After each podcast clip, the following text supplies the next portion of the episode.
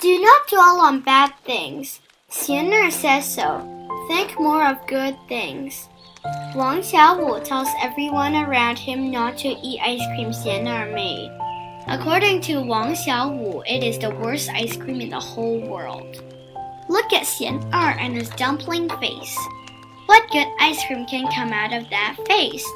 Xian Er is very upset. Whenever he thinks of this, he gets more upset. When he is upset, he cannot sleep and thinks more about it.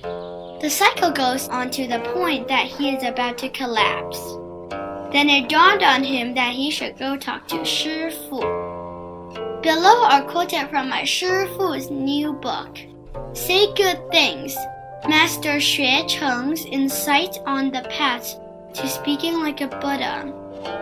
The first arrow has fallen. It is us who keep shooting the second, the third, and the numerous arrows.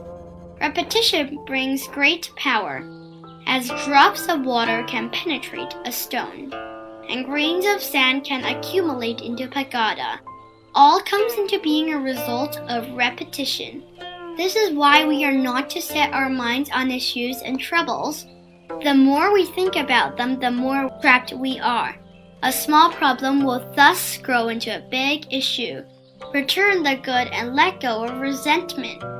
Always accumulate what is good in our mind.